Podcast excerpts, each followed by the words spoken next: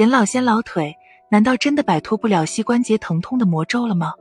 说来话长，看着自己日渐臃肿的身躯，不免有了减肥的想法。在坚持了几周的跑步和健走之后，膝关节竟出现了疼痛，再加上本身体重的压力，膝关节疼痛总是间断的发作。受凉、劳累后进行性加重，膝关节疼痛的病因是骨关节炎。它是中年以后最多发的关节慢性病，以软骨破坏为特征，由机械性、代谢、炎症和免疫等因素作用造成的以关节疼痛、变形、活动受限为特点的关节疾病。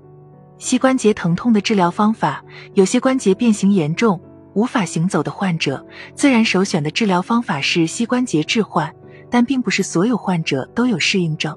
还存在大量患者没有达到膝关节置换标准，那这些人群怎么办呢？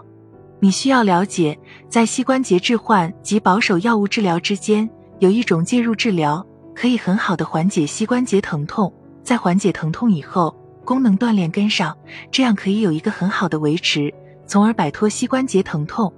这种治疗就是射频消融术。什么是射频消融术？膝关节周围有很多神经分支，如果把这些神经进行射频及阻滞，膝关节的疼痛会有很大缓解。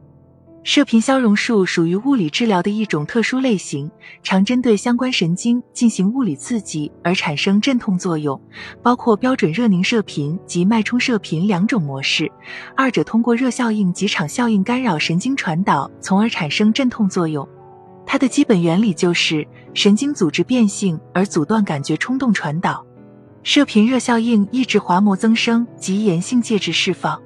射频消融术的优缺点：优点微创、安全、简单，效果明确，易于掌握，无手术瘢痕，并发症少，费用低，可重复治疗，效果可靠。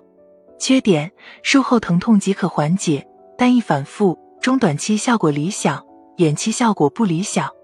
术后注意事项：术后可能出现治疗区域麻木、感觉异常、神经痛和肌力下降、血肿等，多表现为术后一过性不适。穿刺点二日内避免着水，以免感染。